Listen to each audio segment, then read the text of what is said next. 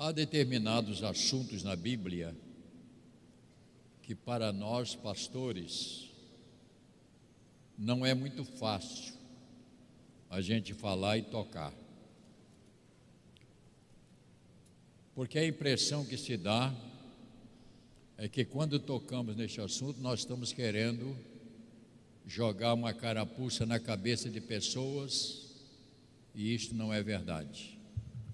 O que nós falamos tem um objetivo de ajudar, despertar, acordar a pessoa. Este é o nosso objetivo na nossa fala, naquilo que nós colocamos em pauta. Então, muitas vezes a gente fica preocupado, pessoas vão, será que fulano está querendo dirigir isso para mim? Não. Nós não temos aqui nada dirigido a ninguém. Não sou dono de ninguém, nem quero ser o dono. Mas a minha obrigação é pregar e falar o que a Bíblia diz. Nós não temos aqui nenhuma coisa pessoal. Não. Falamos o que a Bíblia determina. E hoje eu vou tocar num assunto que tem sido realmente é, motivo de, da minha preocupação. Já falamos aqui sobre nossa casa não é no Egito. É isso? Está lembrado? O Egito não é o nosso lugar. E falamos sobre pessoas que vive no Egito, sofrida. Falamos também sobre restauração. Ninguém pode conviver com algo quebrado. É preciso restaurar. E tocamos sobre este assunto.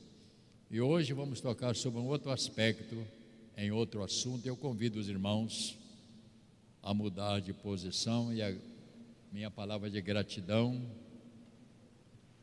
pelos seus dízimos e suas ofertas que nos ajudam a fazer o que nós fazemos. Atos dos Apóstolos, capítulo 5. Atos dos Apóstolos, capítulo 5. Se você já leu esse texto, parabéns. Mas eu convido a você ler mais uma vez e agora com prestando bastante atenção no contexto desse texto. Capítulo 5 do livro dos Atos dos Apóstolos.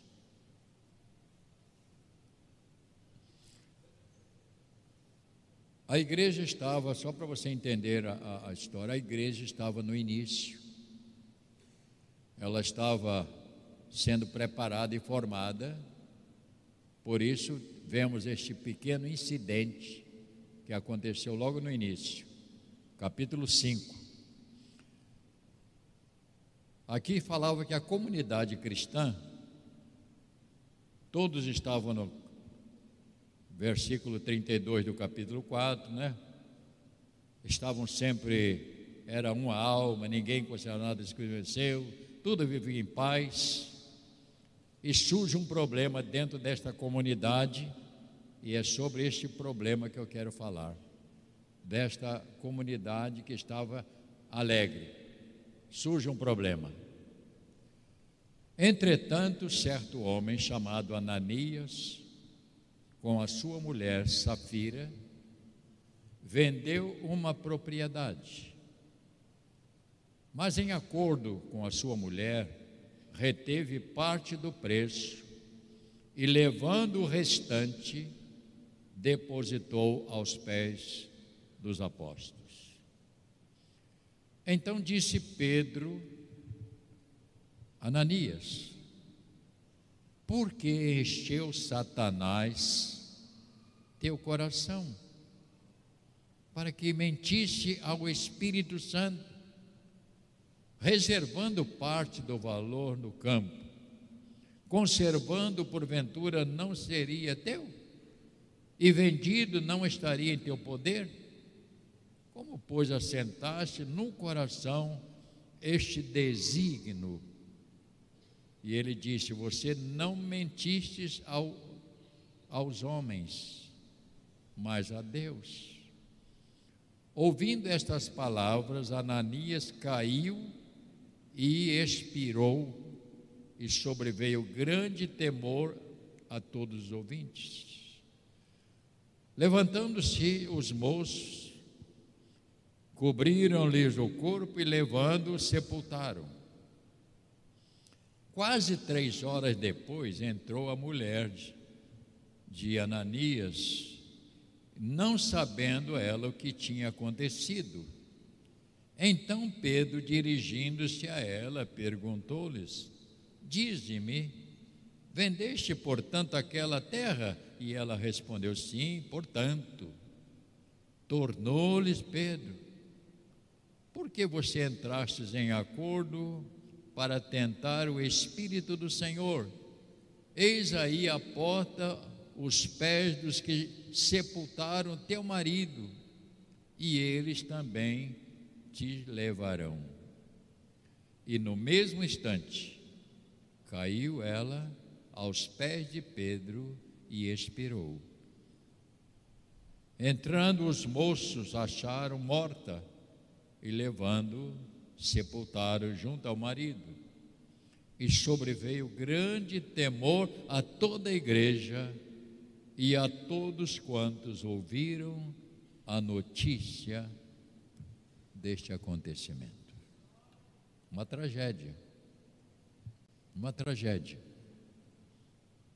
Querido Pai, permita-me expressar aquilo que o Senhor tem colocado no meu coração, com o único objetivo, Pai, mostrar que o Senhor não é uma brincadeira, que o Senhor não é um boneco, que o Senhor é santo, que o Senhor é o dono de todas as coisas.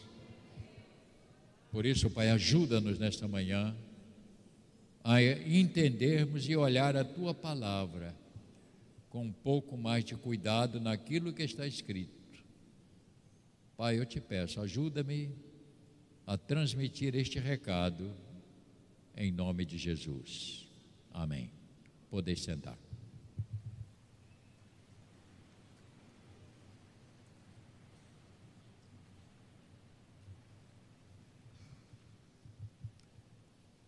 A Bíblia nos mostra, irmãos, tantas passagens tristes, e eu pensei, por que está escrito? Né?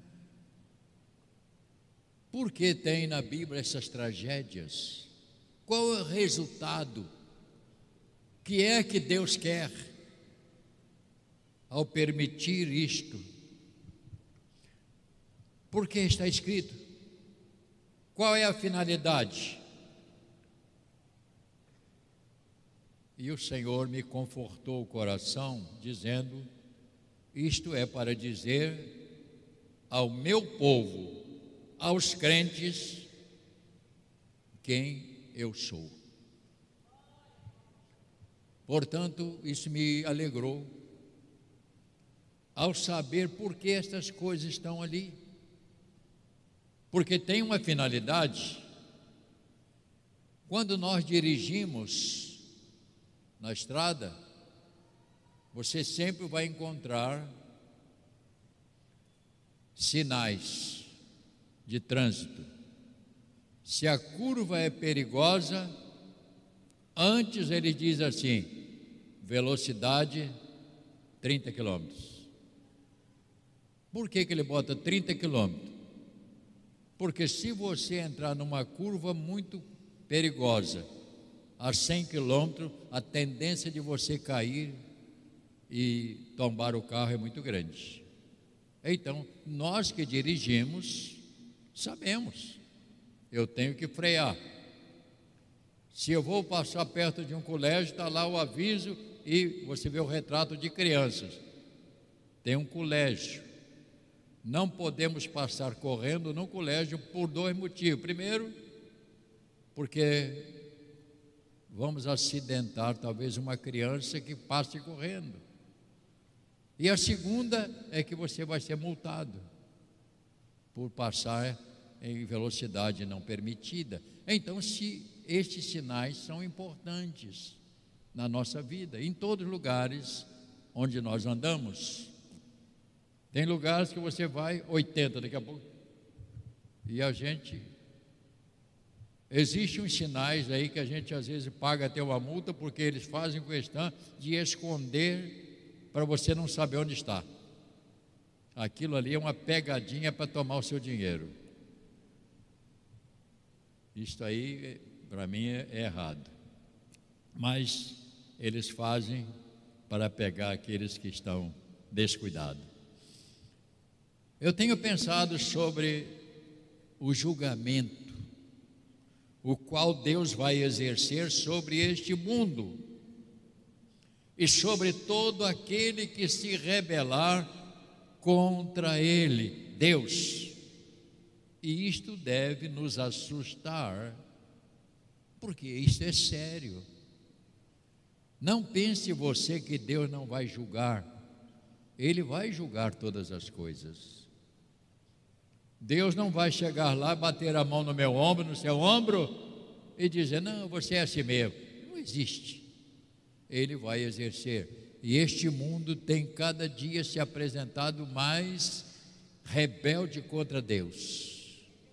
Situações que eles estão tentando jogar, que é uma afronta enorme ao Criador. Não vou entrar em detalhes, mas estão tentando destruir, tentando machucar as famílias. Então eu preciso, Deus vai julgar. E eu me preocupo com o julgamento de Deus. Eu vejo pessoas fazer e pensar coisas tão tristes, como que nada fosse acontecer, mas vai acontecer. E me preocupo. Eu tenho exemplo na Bíblia. A Bíblia fala de algumas pessoas que sofreram as consequências. A Bíblia fala de um, uma passagem que eu gostaria de convidá-los aos irmãos a ler, porque a minha finalidade aqui não é só falar, é que os irmãos também possam ler. No livro de Números, esse livro é lá no início da Bíblia. Quem já fez o Setébio, o Siabe, tem facilidade, já passaram por isto. Mas eu gostaria de convidá-los ao capítulo 16, que fala de um, camarada chamado Datã. Abirão, uns nomes que você não deve botar nos seus filhos. No capítulo 16, ele nos mostra aqui um relato muito interessante, que não tem nada de interessante, perigoso. Nós estamos aqui nesta manhã, irmãos, é para aprender, não viemos só aqui para cantar, viemos aprender. Aqui fala da rebelião de Corá, Datã e Abirão. Corá, filho de Isar, filho de Coate, filho de Levi, tomou consigo a Datã e Abirão, filho de Eliabe, e era um filho de Pelete, filho de Ruben. Olha o que, que eles fizeram, verso 2: Levantaram-se perante Moisés com 250 homens dos filhos de Israel, príncipes da congregação, eleitos por ela, varões de nome, e se ajuntaram contra Moisés e contra Arão e lhe disseram: Basta, pois que toda a congregação é santa, cada um deles é santo, e o Senhor está no meio deles, porque, pois, vos exaltai sobre a congregação do Senhor. Tendo ouvido isto, Moisés caiu sobre o seu rosto, ou seja, caiu de joelho e começou a orar, e sabendo o que queria acontecer com eles. E falou a Corá e a todo o seu grupo, dizendo: Amanhã pela manhã o Senhor fará saber quem é dele e quem é o santo que ele fará chegar a si, aquele a quem escolher ele vai fazer isto. Não continue a leitura para você não se perder no que eu vou falar. Você sabe que rebelião é você lutar contra princípios. E aqui no caso, Moisés era o líder, ele tinha de Deus o, o chamado para governar, e ele era este homem. E este grupo então achou que deveria se levantar contra ele. Não, todo mundo aqui é santo, você fica mandando demais. E Moisés então caiu de joelho e eu pensei, a oração de Moisés deve ser: Senhor, perdoa essa turma de gente que não sabe o que, que estão fazendo, eles estão pisando num lugar perigoso. E ele se chamou. Então você vai saber quem é santo, porque eles queriam dizer que Moisés não era tudo isso e que eles também eram, podiam fazer o que quisiam. Isso pode nos dar uma lição muito grande. Mas ele continuou: os rebeldes são castigados. Então, o que é rebeldia? Rebeldia é você insurgir contra a ordem, e no caso aqui, contra as coisas de Deus. E eu levanto uma palavra. Você pode até não concordar com muitas coisas na igreja, mas você não tem o direito nem liberdade de levantar críticas. Porque estas críticas poderá fazer mal a você, não só a você, a sua casa, a sua família. Poderá amanhã seus filhos, seus netos sofrer os danos por causa de uma atitude sua.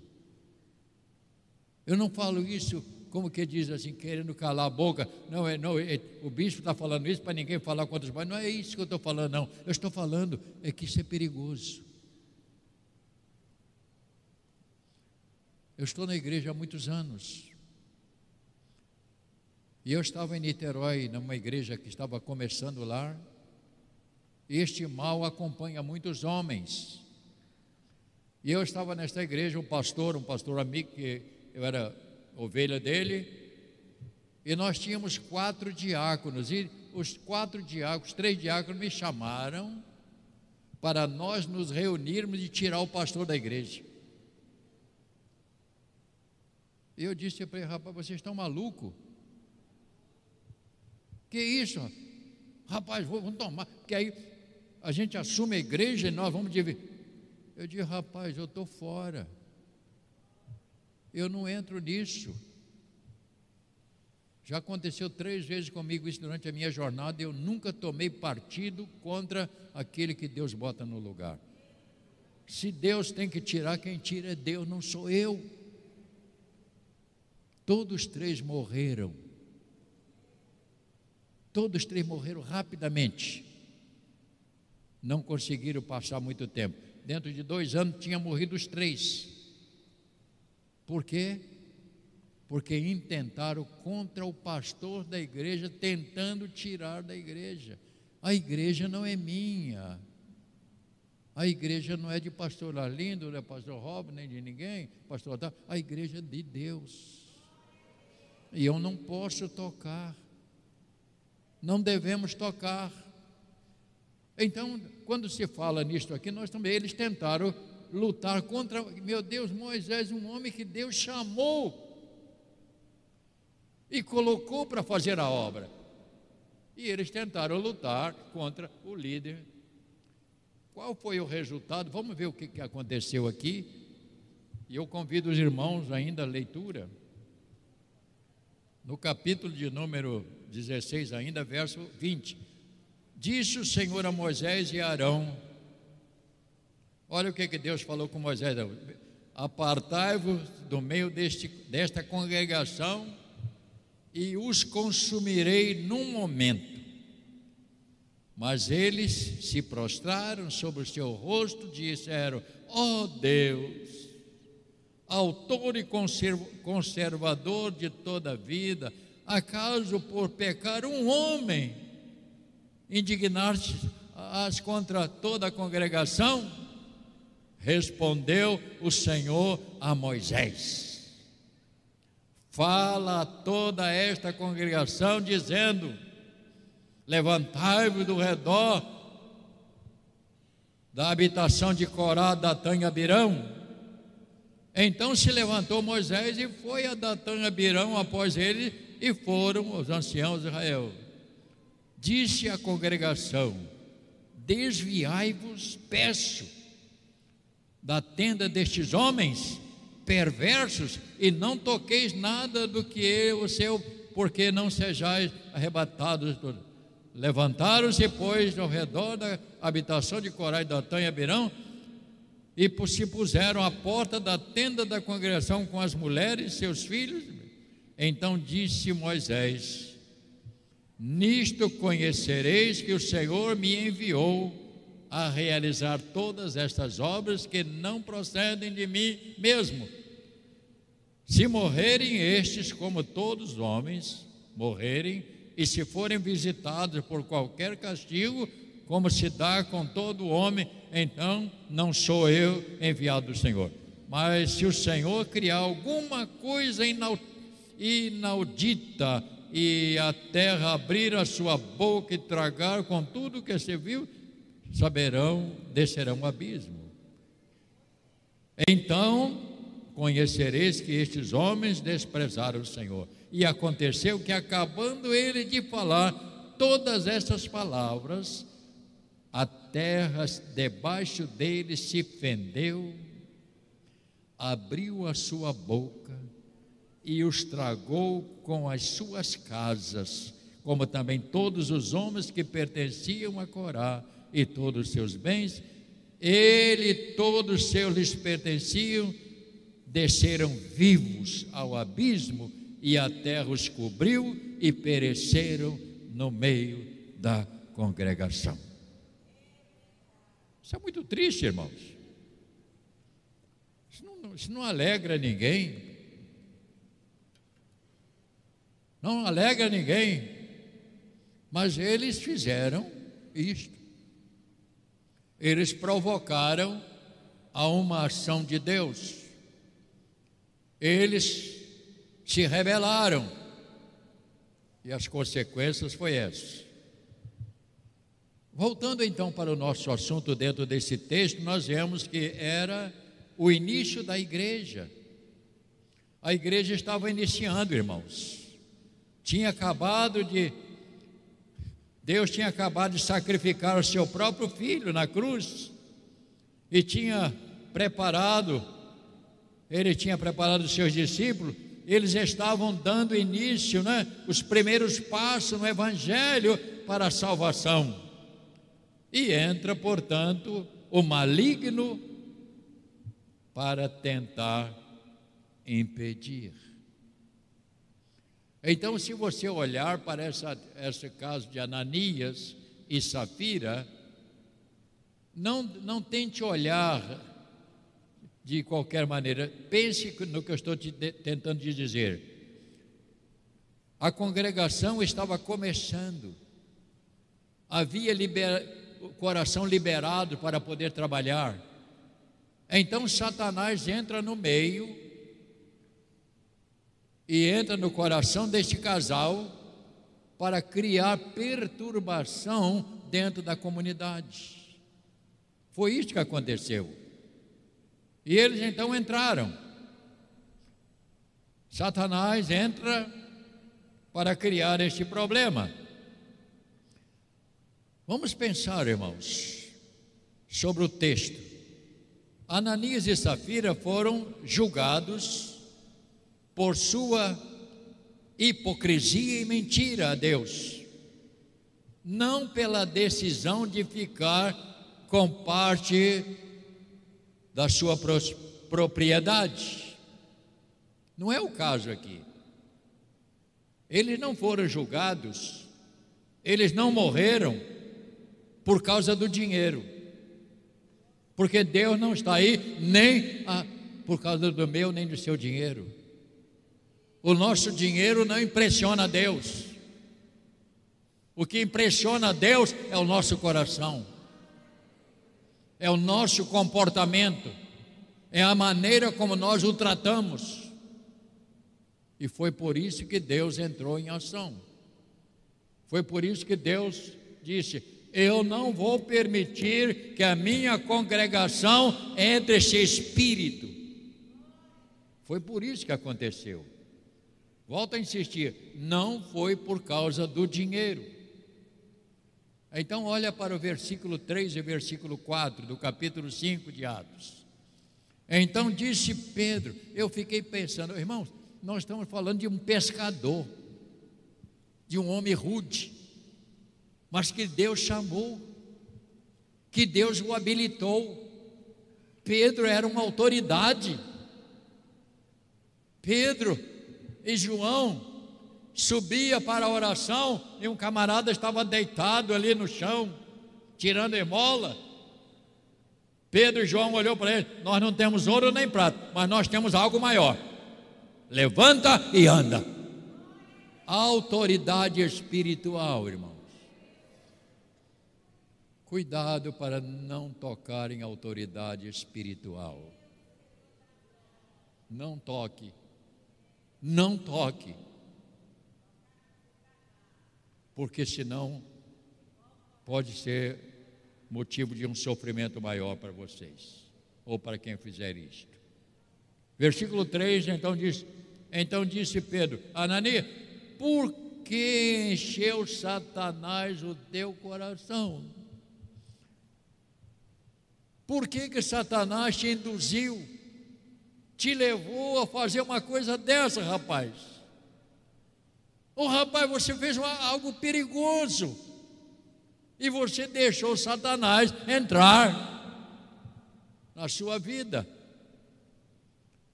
E ele disse: Você não mentiu para qualquer pessoa, não. Você mentiu para o Espírito Santo, você mentiu para Deus. E isto não vai ficar barato. Usando a linguagem popular vai ter troco. Porque sempre que, que nós lutamos contra Deus, tenha certeza, vai haver troco. Porque não há como fazer. E ele disse, e ele explicou para ele, porque, versículo 4, ele disse o seguinte para eles: escuta uma coisa, conservando porventura, não seria teu. Eu não pedi para você trazer nada. Ninguém te chamou aqui para trazer nada.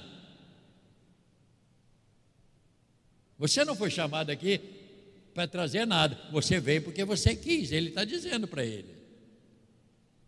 Versículo 4, ele diz: Conservando porventura não seria teu, e vendido não estaria em teu poder, como, pois, assentaste no coração este desígnio e mais uma vez, desculpe, não mentiste a homens, você mentiu a Deus. E aqui nós temos um problema sério que é mentira. Mentira não provém de Deus. Mentira provém do diabo. Falar a verdade tem um preço. Viver a verdade também tem preço. Portanto, qual é a razão da severidade da punição por uma ofensa tão pequena, aparente? Puxa vida, mas só porque ele fez isso, só porque ele não, não deixou o dinheiro todo e Deus matou, não é, Deus não matou por causa do dinheiro. Deus o matou, a ele e a mulher porque eles iriam fazer um mal à congregação. Eles iam criar dentro da congregação um espírito de mentira, de pessoas que não seriam honestas com as suas vidas. E Deus não permitiu que tal acontecesse. Isto era necessário para quê? Para estabelecer a autoridade do apóstolo Pedro e dos demais na igreja. A igreja primitiva, portanto, precisava garantir a pureza da palavra de Deus. O evangelho que eles iriam pregar, como pregaram, é um evangelho que salvou a mim, salvou a você e a milhares e vai salvar. Porque não foi um evangelho de mentira. E aqui nós abrimos um parênteses. É perigoso pregar um evangelho que não é verdadeiro. Que evangelho que não é verdadeiro, bispo? Se você der mil reais a Deus, Deus vai te dar dez mil. Este é evangelho falso. Mentira. Truque. Evangelho não cabe truque, não, Senhor. O Evangelho não, não aceita essas coisas. Não aceita. Isso é engano. E engano não vem de Deus. Eu tenho preocupação com isto. Eu tenho preocupação com isto, de pregar um evangelho. O que eu estou falando esta manhã é o que está na Bíblia. Isto para nós acende uma lanterna vermelha. Quando você dirige o carro, hoje os carros têm muitos sensores, né? Aí aparece lá no painel, aí você olha, está escrito, né? O, tá o, o sensor está dizendo que tem algum problema no carro. Por exemplo, se eu sair do carro e deixar a chave dentro do carro, eu aperto para ele fechar a porta e não fecha. Só fecha se eu tirar a chave. Minha mulher às vezes esquece de botar o cinto, daqui a pouco está. Aí ela fala: já vem esse camarada chato. Aí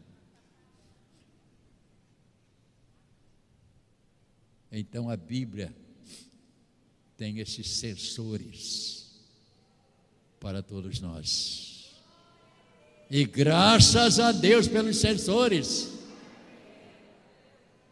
Porque são eles que nos alertam de que com Deus não tem brincadeira. Com Deus não existe brincadeira. Lá em Efésios, vou terminar já. Prometo acabar na hora. Capítulo 4. Efésios, capítulo 4. Mais à frente.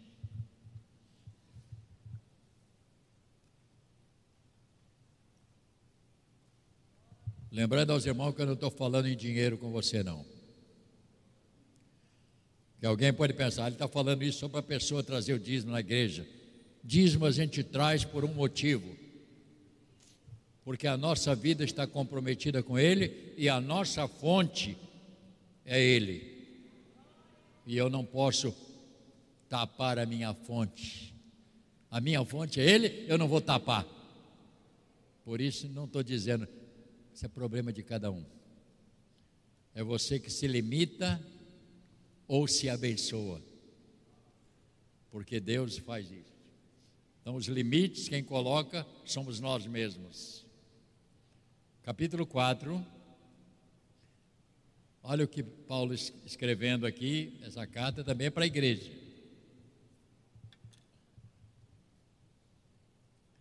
Por isso, deixando a mentira, fale cada um, verso 25 do capítulo 4. Verso 25. Por isso, deixando a mentira, fale cada um a verdade com o seu próximo, porque somos membros uns dos outros. Uh, Irai-vos e não pequeis. Não se põe o sol sobre a vossa ira. Verso 27. Leia bem alto. Nem deis lugar ao diabo. Cuidado com esse camarada.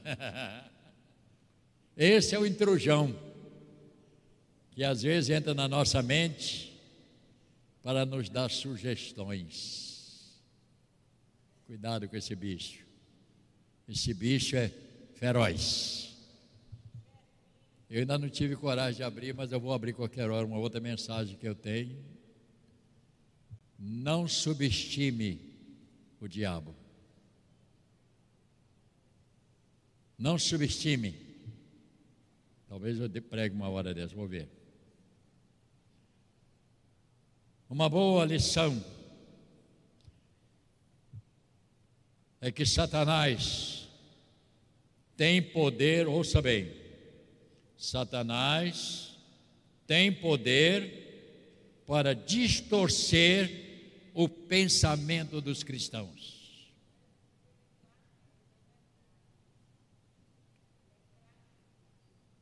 Eu vou tomar estazinha. Satanás fala assim: afinal de contas, uma dorzinha vai, vai fazer mal? Será que a sua salvação está por causa de uma dorzinha?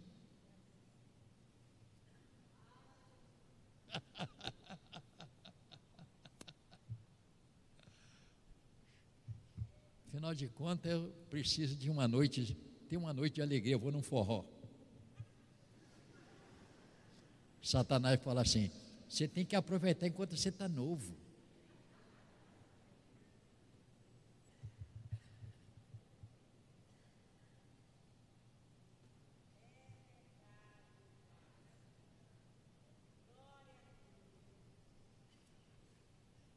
Cuidado com o ouvido. Às vezes você tem. Rapaz, você vai levar esse dinheiro todo para a igreja? Bobagem, rapaz. A igreja não precisa de dinheiro, ainda mais a nova vida é rica. Porque tem uma turma aí que fala que a nossa igreja é rica, você não precisa trazer mais dinheiro, não. Mas quem fala isso são miseráveis, que anda caído. Mas o diabo bota isso lá. É verdade. Aí acaba você concordando com o inimigo. Portanto, tenha cuidado. Temos que ter cuidado, temos que ter cuidado com as sugestões. E eu termino dizendo que a falta de temor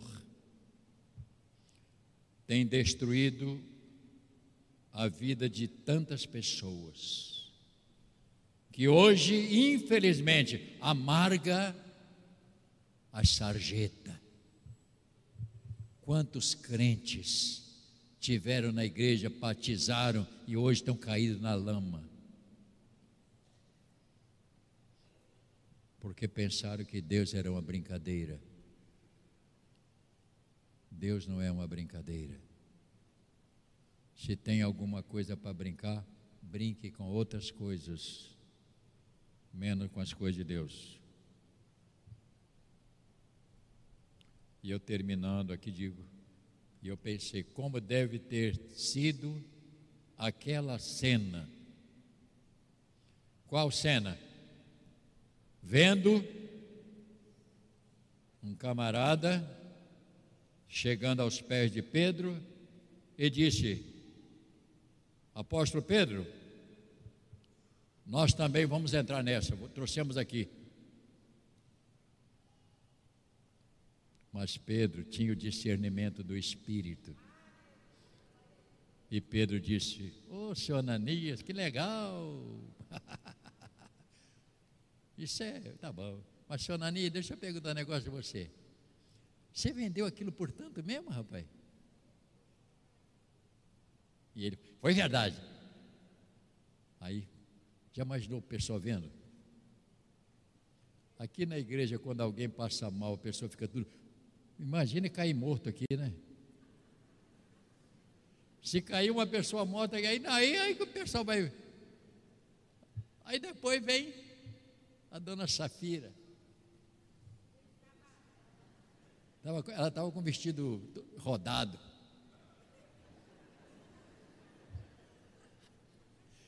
Sabe aquela feliz com a vida? Chegou perto, a dona Safira. Seu marido teve aqui agora mesmo, né? Ah, teve, sim, eu também vim.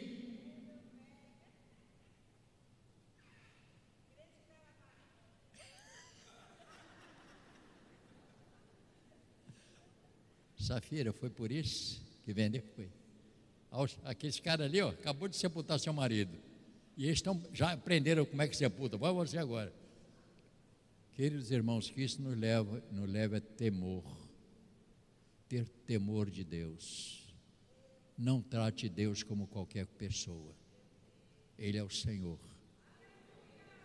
É Ele é o Senhor. Ele é o Senhor da sua casa.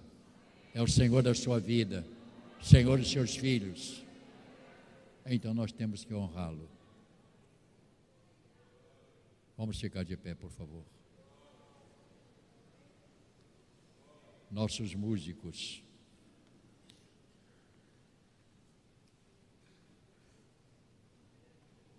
Que Deus está nos falando esta manhã é nos despertar.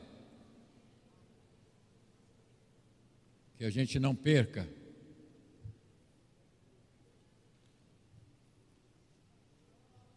que a gente não perca a nossa visão de quem é Deus. Repetindo novamente, não estou falando isso por causa de dinheiro. Eu não preciso falar isso. Esta igreja aqui é fiel. Esta igreja aqui não tem ninguém mentindo. Que ganha X e esconde. Não tem, aqui não tem. É o que eu espero.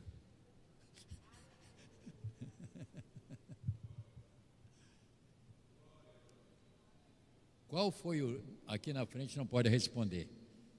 Qual foi o número do salmo que nós lemos no início? O que, que o salmista diz? Senhor, tu me sondas e me conheces, sabe quando eu deito e quando eu levanto, de longe penetra os meus pensamentos, o Senhor sabe tudo.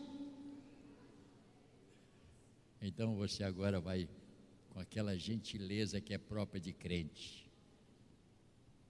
Olha para quem está ao seu lado e diz assim: agora faz pose, hein? Deus sabe tudo sobre você.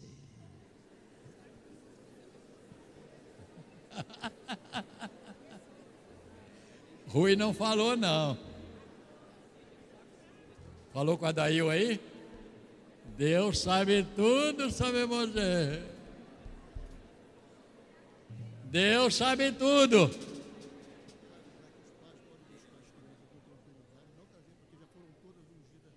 Já foram? Pastor Luiz disse que os pais ficar tranquilos, podem buscar seus filhos, porque lá já foram ungidos. Só os que estão aqui que não foram ungidos, se você desejar, depois que terminar o culto, vem aqui para frente. Não vai ficar até de tarde, não, é rápido. Esta é uma das canções, a última que está na nossa pauta. O que nós temos é, é pedir, Senhor, dá-me mais gratidão. Porque o que Ele fez por mim por você vale qualquer sacrifício.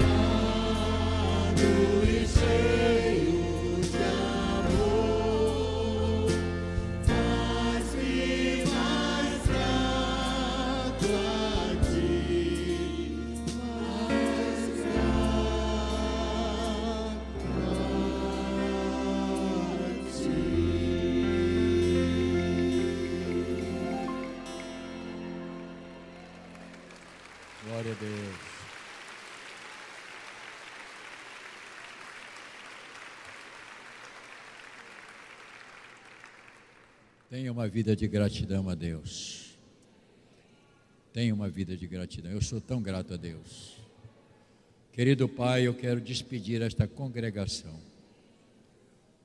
que me dá uma alegria tão grande de eles me permitirem pastorear. E o Senhor sabe que tudo que eu falo aqui é para de edificação, é para ajudar, é para dar os lembretes no trânsito desta vida, Pai. Guarda cada um que vai voltar para os seus lares, que leve no coração esta semente que foi lançada aqui hoje, de que o Senhor é o Senhor da glória e que a nossa vida está nas mãos do Senhor. Que esta semana seja uma semana de bênção, seja uma semana abençoada. Que tudo que os irmãos lançarem as mãos nesta semana, o Senhor possa prosperar nelas. É assim que eu me despeço desta congregação, em nome do Pai, do Filho e do Espírito Santo. Amém. Que o Senhor te abençoe.